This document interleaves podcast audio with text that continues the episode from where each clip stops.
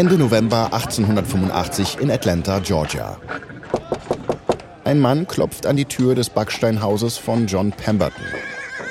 Pemberton ist Mitte 50 und trägt einen langen Bart. Als er jünger war, hat er im amerikanischen Bürgerkrieg gekämpft. Aber heute betreibt er hier eine Apotheke. Kommen Sie rein. Der Mann tritt ein. Pemberton weist ihn an, sich zu setzen. Nun, wie kann ich Ihnen helfen, Sir? Ich habe Kopfschmerzen. Hm. Und mein Hals tut weh und ich habe auch so ein seltsames Gefühl in der Brust. Hm. Fühlen Sie sich erschöpft? Ja, genau. Ich fühle mich erschöpft. Wirklich. Sehr erschöpft. Vielleicht ist es etwas mit meinem Herz oder meiner Leber. Könnte das sein, Doktor? Möglicherweise, aber seien Sie unbesorgt. Ich habe genau das richtige Mittel für Sie. Meine French Wine Coca. Sie vereint die gesundheitlichen Effekte von Wein mit den Heilkräften der bolivianischen Coca-Pflanze. Die Wahrheit ist, jeder in der Stadt kennt Pembertons großartiges Nerventonikum. Es besteht unter anderem aus Wein und enthält eine beachtliche Dosis Kokain. Nichts generiert so verlässlich Stammkunden wie Sucht. Pembertons French Wine Coca wird als Potenzmittel und als Heilmittel für allerlei Leiden angepriesen. Von Depressionen bis hin zu Herzkrankheiten. Pemberton verkauft mehrere hundert Flaschen am Tag. Gut, dann nehme ich wohl besser etwas, solange ich noch kann. Wie meinen Sie das? Solange Sie noch können. Haben Sie nicht die Zeitung gelesen? Atlanta wird der Hahn abgedreht. Die Prohibition kommt. Seit Jahren wird die Abstinenzbewegung in den USA immer größer. Christliche Frauenvereine veranstalten Gebetstreffen vor Bars und stellen die Menschen, die dort ein- und ausgehen, öffentlich an den Pranger. Die Rufe nach einer Prohibition, also nach dem vollständigen Verbot von Alkohol, werden immer lauter. Eine Stadt nach der anderen wird trockengelegt. Das stellt Pemberton vor ein existenzielles Problem. Jahrelang hatte er erfolglos versucht, mit dem Verkauf von sogenanntem Schlangenöl, meist wirkungslosen zusammengepanschten Salben, die als Wundermittel angepriesen wurden, Geld zu verdienen. Pembertons French Wine Coca ist sein erster großer Erfolg. Und nun droht sie verboten zu werden. Vielen Dank, Doc. Nachdem der Kunde die Apotheke verlassen hat, zieht sich Pemberton besorgt seine Schürze über und geht in den Keller. Bis zur Decke stapeln sich Kisten voller Coca-Blätter, dem Rohstoff, aus dem Kokain gewonnen wird. Es ist nur eine Frage der Zeit, bis auch Pembertons French Wine Coca zur Zielscheibe der Behörden wird. Aber nicht wegen des Kokains. Das ist heute schwer vorstellbar, aber damals ist die Droge legal. Die Behörden interessieren sich nicht dafür. Der Wein ist das Problem. Pemberton muss so schnell wie möglich ein Abstinenzgetränk entwickeln. Ein Tonikum ohne Alkohol, das aber immer noch Kokain enthält. Was Pemberton da noch nicht weiß, die Prohibition ist nicht sein größtes Problem. Seine eigene Vergangenheit wird ihn bald einholen und er droht daran zugrunde zu gehen.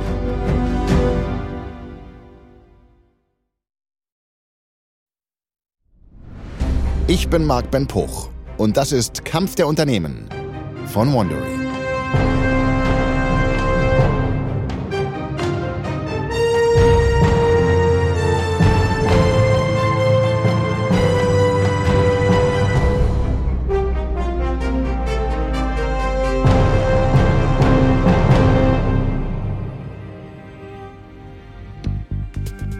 Wer hat den Test nicht schon selbst gemacht?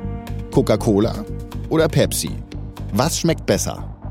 Die Konkurrenz zwischen den beiden Marken ist legendär und uralt. Sie beginnt im späten 19. Jahrhundert in den USA und brodelt noch heute. Die Welt scheint gespalten zu sein in Team Pepsi und Team Coca-Cola. In unserer sechsteiligen Staffel Coca-Cola gegen Pepsi gehen wir dem Kampf um den milliardenschweren globalen Getränkemarkt auf den Grund. Denn auch wenn die Getränke der beiden Marken süß sind, in der Schlacht um die Limonadenvorherrschaft wird erbittert gekämpft. Das ist Folge 1. Die Wunderbrause.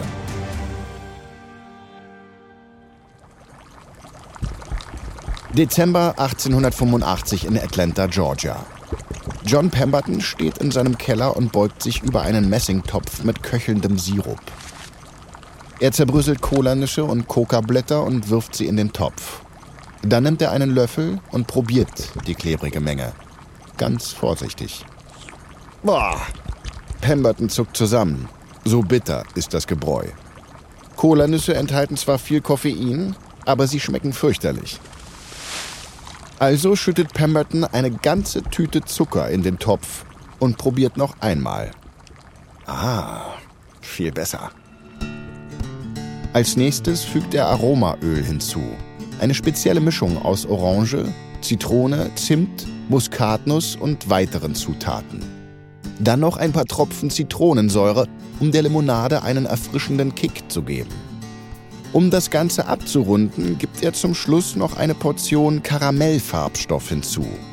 Ein Trick, den Pemberton noch aus seiner Zeit als Schlangenölverkäufer kennt. Der dunkelbraune Farbton ist ideal, um Fliegen, Asche und andere Verunreinigungen zu kaschieren, die versehentlich ins Gebräu fallen. Gerade als er erneut probieren will, klopft es an der Tür. Pemberton legt den Löffel beiseite und öffnet. Vor ihm steht ein kräftiger Mann mit weißem Schnurrbart. Mr. Pemberton, guten Tag. Mein Name ist Frank Robinson. Ich betreibe eine Werbeagentur und möchte Ihnen dabei helfen, noch mehr von Ihrer fantastischen French Wine Coca zu verkaufen. Na, da kommen Sie ja wie gerufen. Ich arbeite gerade an einer neuen Rezeptur. Kommen Sie doch herein und probieren Sie davon.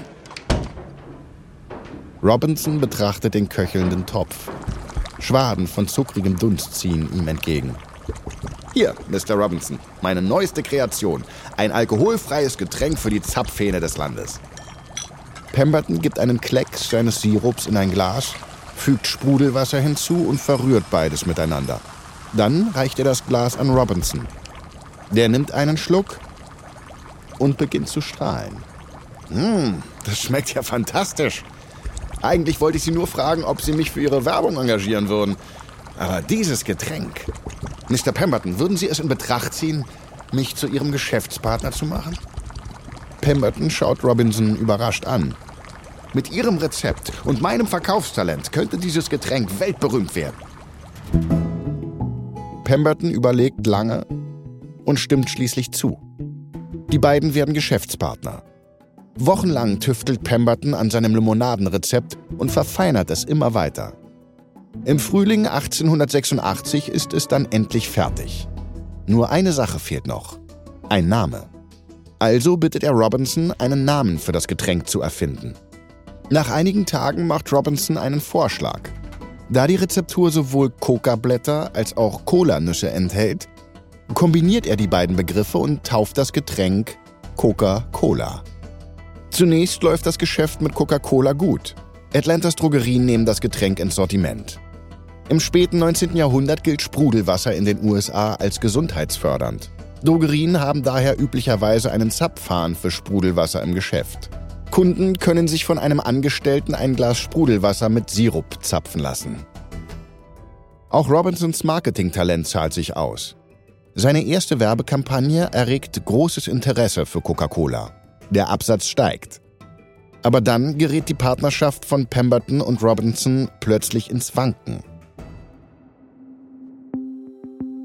Der Auslöser für diesen Umschwung geht auf den amerikanischen Bürgerkrieg zurück.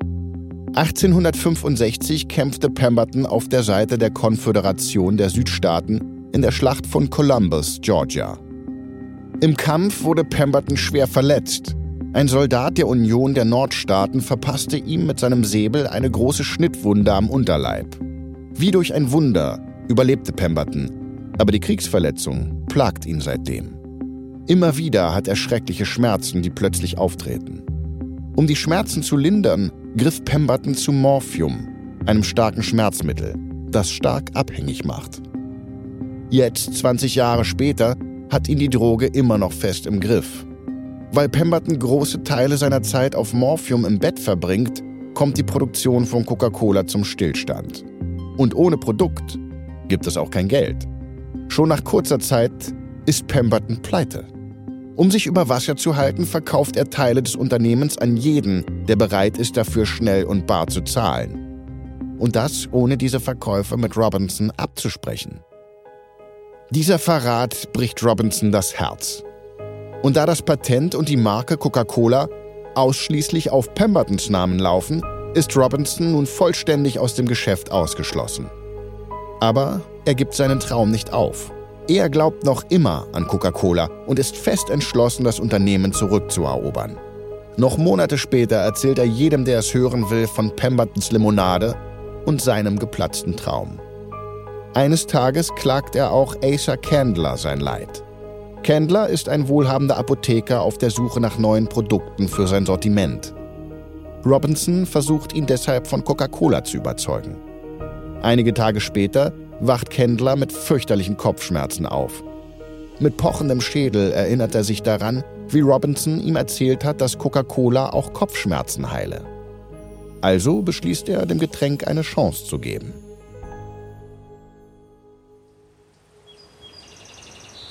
(1888) in Atlanta, Georgia. Frühmorgens läuft Asa Candler durch die Innenstadt. Während er Straßenbahnen ausweicht und sich durch Menschenmassen schlängelt, findet er, was er sucht. Ein Geschäft mit einem Zapfhahn für Limonade. Er betritt den Laden und steuert direkt auf den Angestellten hinter dem Tresen zu. Guten Morgen. Ein Glas Coca-Cola bitte. Der Angestellte reicht Kendler ein Glas mit einer sprudelnden braunen Flüssigkeit. Kendler probiert ein paar Schlucke. Der Geschmack gefällt ihm. Und dann, kurze Zeit später, spürt er, wie seine Kopfschmerzen erst nachlassen und dann komplett verschwinden. Candler ist begeistert. Ein paar Tage später schreibt Candler einen Brief an seinen Bruder und berichtet über seine aufregende Entdeckung. Mein lieber Bruder, wie du weißt, leide ich häufig unter schrecklichen Kopfschmerzen. Nun, vor einigen Tagen schlug mir ein Freund vor, Coca-Cola zu probieren. Ich folgte seinem Rat und war begeistert. Meine Kopfschmerzen verschwanden fast augenblicklich. Wenige Tage darauf musste ich es direkt noch einmal probieren. Und siehe da, es hatte dieselbe Wirkung. Also habe ich beschlossen, mein Geld auf diese Wunderbrause zu setzen. Candler sucht die Leute auf, an die Pemberton sein Geschäft verkauft hatte und kauft ihnen für insgesamt 750 Dollar ihre Unternehmensanteile wieder ab. Dann im Sommer 1888 besucht er auch Pemberton, um dessen noch verbleibende Anteile zu kaufen. Als Kendler Pembertons Schlafzimmer betritt, wird er vom Gestank von Schweiß und Erbrochenem fast überwältigt. Pembertons Zustand ist grauenhaft. Er ist bettlägerig, das Zimmer ist mit leeren Morphiumampullen übersät, Pemberton ist mehr tot als lebendig. Aber so deprimierend dieser Anblick auch ist, Kendler hat einen Plan und von dem lässt er sich nicht abbringen. Ähm, Mr. Pemberton, mein herzliches Beileid. Ich äh, wünsche Ihnen eine baldige Genesung. Vielen Dank, dass Sie mich trotz der Umstände empfangen. Ich suche Sie auf, weil ich Ihre Anteile an Coca-Cola kaufen möchte. Äh, wie viel zahlen Sie? Ich denke da an 550 Dollar. Pemberton denkt nicht lange nach. Er nimmt das Angebot an. Wenige Wochen später, im August 1888, stirbt Pemberton schließlich im Alter von nur 57 Jahren. Jetzt, wo Kendler die volle Kontrolle über Coca-Cola hat, kann er loslegen. Zuerst überarbeitet er die Rezeptur. Er erhöht den Zuckeranteil und verringert die Zugabe von Coca-Blättern auf ein Minimum. Kokain kommt aus der Mode. Die Leute sagen jetzt, es sei schädlich und mache süchtig. Kendler will diesem Trend zuvorkommen. Der einzige Grund, die Coca-Blätter nicht ganz wegzulassen, ist, dass Kendler befürchtet, Coca-Cola könnte dadurch seinen Markenschutz verlieren. Mit dem neuen Rezept im Gepäck holt Kendler das Marketing-Genie Robinson zurück ins Unternehmen. Das Marketingbudget ist zwar winzig, aber Robinson holt aus jedem Cent das Maximum heraus. Um sich von den wortreichen, verklausulierten Slogans der damaligen Zeit abzusetzen, fasst er die Botschaft von Coca-Cola in wenigen, prägnanten Worten zusammen. Trink Coca-Cola, köstlich und erfrischend. Robinson pflastert die Stadt mit dieser Werbebotschaft. Sie steht auf Straßenbahnen, in Zeitungen, auf Flugblättern. Er lässt sie sogar an Wände malen. Außerdem verteilt er kostenlose Coca-Cola-Werbeartikel wie Kalender, Uhren oder Teller. Eine Zeit lang kurbelt das den Absatz von Coca-Cola an. Aber Candler und Robinson erkennen, dass sie noch mehr tun müssen. Sie brauchen ein größeres Werbebudget. Also gründet Candler die Coca-Cola Company und geht auf die Suche nach Investoren. Er will 50.000 Dollar auftreiben, aber das Interesse ist verhalten. Er kriegt nur 10.000 Dollar zusammen. 1892, vier Jahre später. Candler und Robinson beraten sich über die Strategie für Coca-Cola. Und Robinson hat eine wagemutige Idee. Wir sollten Werbecoupons ausgeben. Also Gutscheine, die Kundinnen und Kunden für ein kostenloses Glas Coca-Cola einlösen können. Wie bitte? Sie wollen unser Getränk verschenken? Sind Sie wahnsinnig geworden? Naja, betrachten Sie es mal so. Viele Leute haben Coca-Cola noch nie probiert. Mit diesen Gutscheinen bekommen Sie ein Glas kostenlos. Wer sagt schon Nein zu einem Geschenk? Und wenn Sie Coca-Cola dann schon mal probiert haben, werden Sie auf den Geschmack kommen und immer mehr wollen. Davon bin ich felsenfest überzeugt. Durch die neu gewonnene Kundschaft holen wir die Kosten für die Gratisgetränke schnell wieder rein und schreiben schwarze Zahlen. Kendler denkt darüber nach. Es ist ein riskanter und teurer Plan. Zu diesem Zeitpunkt hat noch nie jemand eine solche Werbestrategie versucht. Robinsons Idee ist revolutionär. Niemand kann sagen, ob sie klappen wird. Aber Robinsons Argumente überzeugen Kendler. Er willigt ein. In den nächsten Monaten lösen Hunderttausende von Menschen ihre Coupons ein und probieren Coca-Cola. Und sie mögen es. Das Getränk wird zur beliebtesten Limonade in den Südstaaten der USA. Robinsons Marketingidee geht auf. Ein voller Erfolg. Aber nicht jeder glaubt, dass dieser Erfolg auf Robinsons genialer Werbung beruht. Candler hatte zwar 1888 die Rezeptur geändert, aber Coca-Colas Ruf als Kokainlimonade hält sich auch Jahre später noch hartnäckig. Es kursieren Gerüchte, dass das Getränk süchtig mache. Manche Zeitungen schreiben sogar, Coca-Cola mache die Menschen wahnsinnig. Es kommen Spitznamen wie Coke, Dope oder Schuss in den Arm für das Getränk auf, die auf Drogenkonsum anspielen. Für Candler ist das ein Problem. Er ist ein gläubiger Mensch. Dass sein Getränk als etwas Anrüchiges angesehen wird, verträgt sich nicht mit seinem Selbstbild. Im Jahr 1903 stellt er daher ein Team aus Chemikerinnen und Chemikern ein. Diese entfernen sämtliches Kokain aus den Coca-Blättern, bevor sie für die Produktion von Coca-Cola verwendet werden. Die Popularität des Getränks leidet darunter nicht. Schon bald ist der Markt voll von Konkurrenten, die versuchen, auf Coca-Colas Erfolg aufzuspringen. Candler hat dafür nichts als Verachtung übrig. Für ihn sind die Nachahmer Parasiten, die sich von seiner harten Arbeit ernähren. Also überzieht er jeden davon mit Klagen. In den folgenden Jahrzehnten entwickelt sich ein Katz-und-Maus-Spiel. Sobald Coca-Cola einen Nachahmer aus dem Verkehr zieht, taucht ein anderer an dessen Stelle auf. Und bei so vielen Nachahmern schaffen es zwangsläufig manche unter dem Radar zu bleiben. Einer davon ist ein Limonadenhersteller aus North Carolina. Er vermarktet seine Limonade als gesunde, drogenfreie Alternative zu Coca-Cola und entwickelt sich zu einer echten Gefahr für Candlers Unternehmen. Der Name der Limonade Pepsi Cola.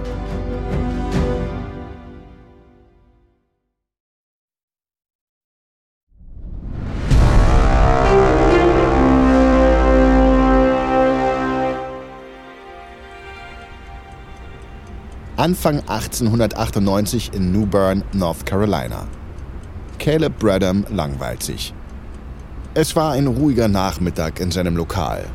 Er hat schon den Tresen geputzt und den Boden gefegt. Es gibt nichts mehr zu tun. Ein wenig Musik wäre jetzt gut. Vielleicht vergeht die Zeit dann schneller. Also geht Bradham zum münzbetriebenen Pianola des Ladens. Pianolas sind eine nagelneue Erfindung. Die Selbstspielapparatur für Klaviere ist erst vor wenigen Monaten auf den Markt gekommen. Bradham hat sich schon immer für neue Technologien interessiert und dieser Vorläufer einer Jukebox hat es ihm angetan. Er kramt in seiner Tasche und wirft eine Münze ein. Die Papierrolle der Maschine beginnt sich zu drehen und das Klavier fängt an, sich selbst zu spielen. Während Bradham mit neuem Elan zurück in Richtung Tresen läuft, betritt ein Mann das Lokal. Bradhams Gesicht hält sich auf. Endlich ein Kunde. Guten Tag, Sir. Was kann ich an diesem schönen Tag für Sie tun? Der Mann schwingt sich auf einen Hocker an der Theke. Es fällt ihm schwer, das Gleichgewicht zu halten. Er scheint verkatert zu sein. Haben Sie etwas gegen Kopfschmerzen? Ein Schädelbrunst. Da sind Sie bei mir goldrichtig. Ich habe die perfekte Limonade gegen Kopfschmerzen von mir selbst entwickelt. Eine drogenfreie Cola. Seit einigen Jahren stelle ich sie her, indem... Ja, ja, hört sich gut an. Ich nehme ein Glas. Natürlich. Bradham gibt etwas von seinem Cola-Sirup in ein Glas, dann zapft er Sprudelwasser dazu und rührt die Mischung um. Dann schiebt er das Getränk über den Tresen. Der Mann nimmt einen Schluck und seine Miene hält sich auf. Mmh, das ist gut. Wie heißt das Getränk? Oh, die Leute nennen es Brad's Drink. Nach mir, Caleb Bradham. Brad's Drink. Das ist ja wirklich der langweiligste Name, den ich je gehört habe. Aber dieser Drink ist wirklich gut. Ja, Sie müssen ihm unbedingt einen besseren Namen geben. Im August 1898 bekommt Brad's Drink dann einen besseren Namen. Er heißt jetzt Pepsi Cola und Bradham hat große Pläne damit. Er hat beobachtet, wie Coca-Cola groß geworden ist und er ist überzeugt, dass seine Pepsi Cola genauso beliebt werden kann. Er beginnt seinen Sirup an andere Lokale in North Carolina zu verkaufen. Dann schaltet er Anzeigen in den lokalen Zeitungen. Er preist Pepsi Cola als Gesundheitsgetränk an. Es soll nicht nur Kopfschmerzen heilen, sondern unter anderem auch Verdauungsstörungen. Im Jahr 1902 gründet Bradham voller Zuversicht die Pepsi Cola Company. Bei Coca-Cola schenkt Firmenchef Candler dem neuen Konkurrenten Pepsi Cola nur wenig Beachtung. Für ihn ist Bradham nur ein weiterer Nachahmer, keine ernstzunehmende Bedrohung. Aber Pepsi Cola ist drauf und dran, ein echtes Problem für Kendler zu werden. Eine neue Technologie wird die Limonadenbranche bald komplett auf den Kopf stellen. Und der technologieaffine Bradham ist einer der ersten, der den Trend erkennt. Damals wird Limonade noch größtenteils von Hand in Flaschen abgefüllt. Das ist langsam, ungenau und gefährlich. Oft gelangt zu viel Kohlensäure in die Flaschen und sie explodieren. Aber seit kurzem gibt es automatisierte Abfüllmaschinen. Die sind schneller, hygienischer und sicherer. Die Menge an Flaschen, die explodieren, kann mit diesen Maschinen drastisch verringert werden. Bradham erkennt die Chance. Er baut eine eigene Abfüllanlage und bietet Pepsi in Flaschen an. So erreicht er auch Menschen in ländlichen Gegenden, die nicht in der Nähe eines Limonadenlokals wohnen. Dann überzeugt Bradham unabhängige Abfüllbetriebe anstelle ihrer eigenen Cola lieber seine Pepsi zu produzieren. Im Gegenzug erhalten die Betriebe jeweils ein Monopol auf die Herstellung und den Verkauf von Pepsi-Flaschen in ihrer Gegend. Bradham verdient sein Geld mit dem Verkauf von Pepsi-Sirup an diese Abfüller. Dieses Geschäftsmodell macht Bradham zum Limonadenmillionär. Bei Coca-Cola hingegen hat Candler diesen Trend komplett verschlafen.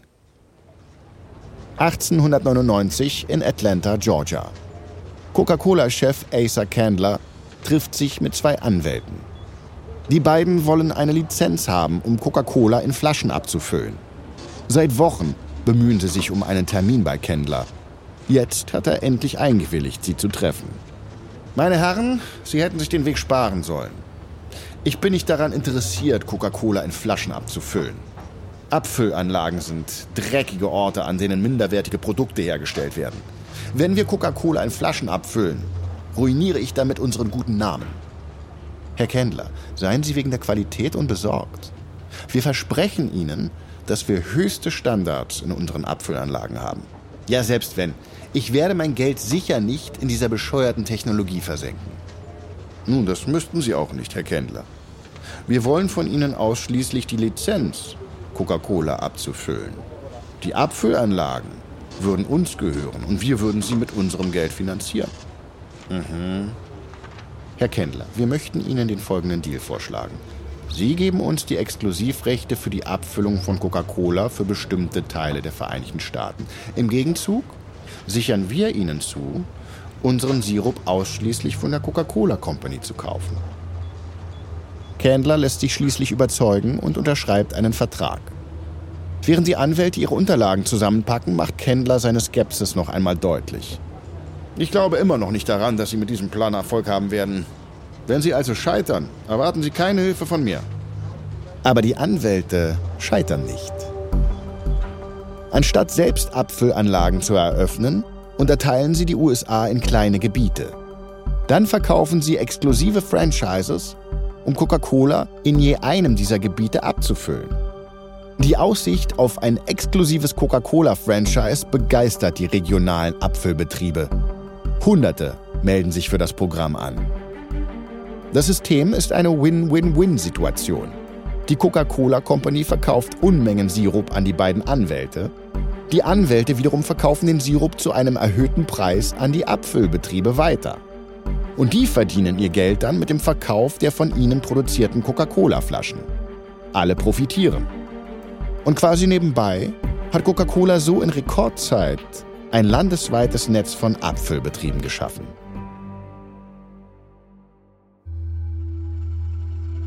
Aber als die 1920er Jahre beginnen, geraten sowohl Coca-Cola als auch Pepsi in Schwierigkeiten. Das Problem ist der Zucker. Während des Ersten Weltkriegs hatte die US-Regierung den Preis für Zucker reglementiert und dadurch niedrig gehalten. Diese Reglementierung läuft nun aus und der Preis für Zucker schießt in die Höhe. Für die Limonadenhersteller ist das eine dramatische Entwicklung.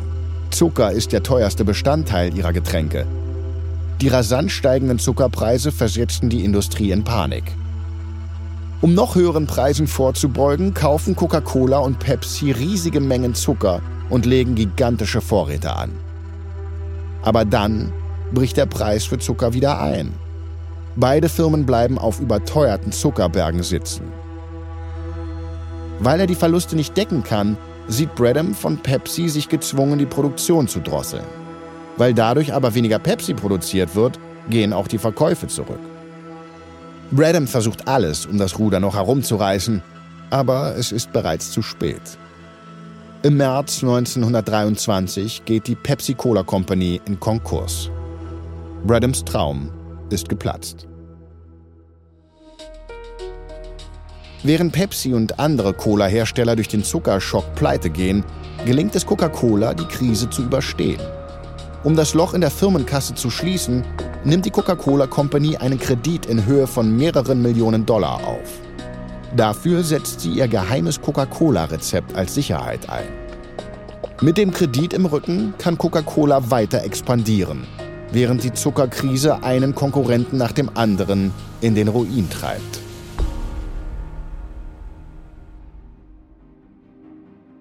Mit viel Geld und wenig Widerstand räumt Coca-Cola die Branche auf. Ende der 1920er Jahre ist Coca-Cola aus dem amerikanischen Alltag nicht mehr wegzudenken. Es scheint undenkbar, dass jemals jemand Coca-Cola die Limonadenkrone streitig machen könnte. Doch dann geschieht etwas völlig Unerwartetes. Pepsi-Cola kehrt zurück. In der nächsten Folge von Coca-Cola gegen Pepsi eskaliert Coca-Cola den Klagenkrieg ein Süßwarenmogul drängt auf den Limonadenmarkt vor und Pepsi droht, sich selbst zu zerfleischen.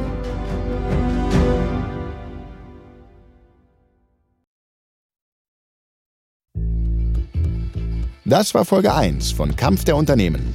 Coca-Cola gegen Pepsi von Wondery. Ein Hinweis zu den Dialogen, die du gehört hast. Wir wissen natürlich nicht genau, was gesprochen wurde. Alle Dialoge basieren nach bestem Wissen auf unseren Recherchen. Kampf der Unternehmen ist eine Produktion von Wondery und Studio J. Ich bin Mark Ben Puch. Tristan Donovan hat diese Geschichte geschrieben. Bearbeitet von Karen Lowe und Jenny Lower Beckman. Für Studio J Produzent Aljoscha Kupsch. Executive Producer Janis Gebhardt. Das Sounddesign haben Bay Area Sound und Alex Hamsen gemacht. Gemischt von Fabian Klinke. Für Wondery Senior Producer Patrick Fiener. Executive Producer Tim Kehl, Jessica Redburn und Marshall Louis.